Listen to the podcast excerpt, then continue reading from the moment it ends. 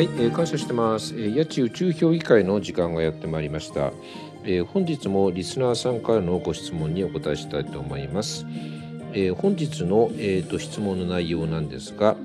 えー幸せそうな人を見ると、えーなぜかもやっとしてしまいます。えー他人の不幸は蜜の味、最低の自分です。えーすなわち一人道に反しています。えー、八千先生はそんなことないですか？他人の幸せを喜ぶにはどうしたらいいですか？ご教示いただけたら幸いですというご質問の内容なんですがうんとね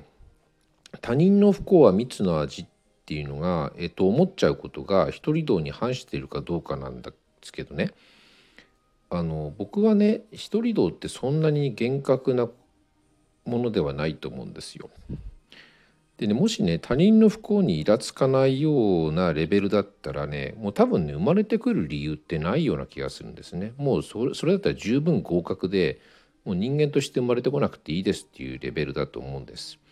でね僕はねそのイラついてもいいと思うんですよね。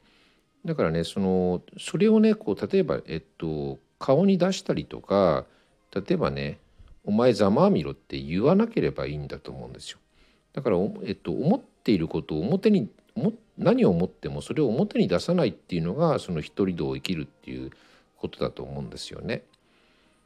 でその他人の幸せを喜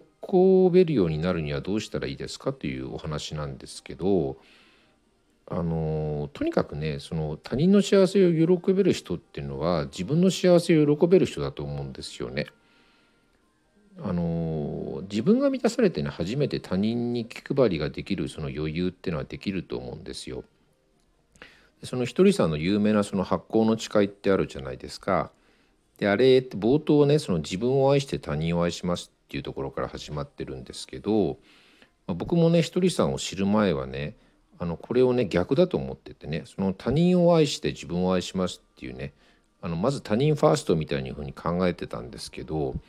でもねあのよくよく考えてみると自分を愛せていない人って他人へ他人への愛ってねやっぱね偏っちゃうんですよね。例えばそのあるある時に優しくなってある時には厳しかったりとかある人には優しくてある人には厳しかったりとかね。要するにその愛の愛に偏りがあるんですよ。自分を愛していない人っていうのは他人へのね愛が偏ってるっていうか。だからよくこうなんていうの？えっとこう気分屋さんとかいるでしょ？村がある人とかでああいう人たちってねやっぱ自分を愛していないんですよね。うん、でねあのとにかくね自分を満たしてあげることが大事だと思うんです。でねその自分の欠点を責めない人っていうのは他人の欠点も責めないと思うし、うん、自分の幸せを喜べる人っていうのは、えっと、他人の幸せを喜べる人だと思うんです。だからまず自分ですね。うん、あの他人の幸せを喜べるようになるにはまず自分ですね。うん、自分がね幸せになってくれればねそれであの自然とね他人の幸せも喜べるようになるんじゃないかなと思います。でもこれってねあの すごいねあのじゃあそうですかって明日できるもんじゃないと思うんですよ。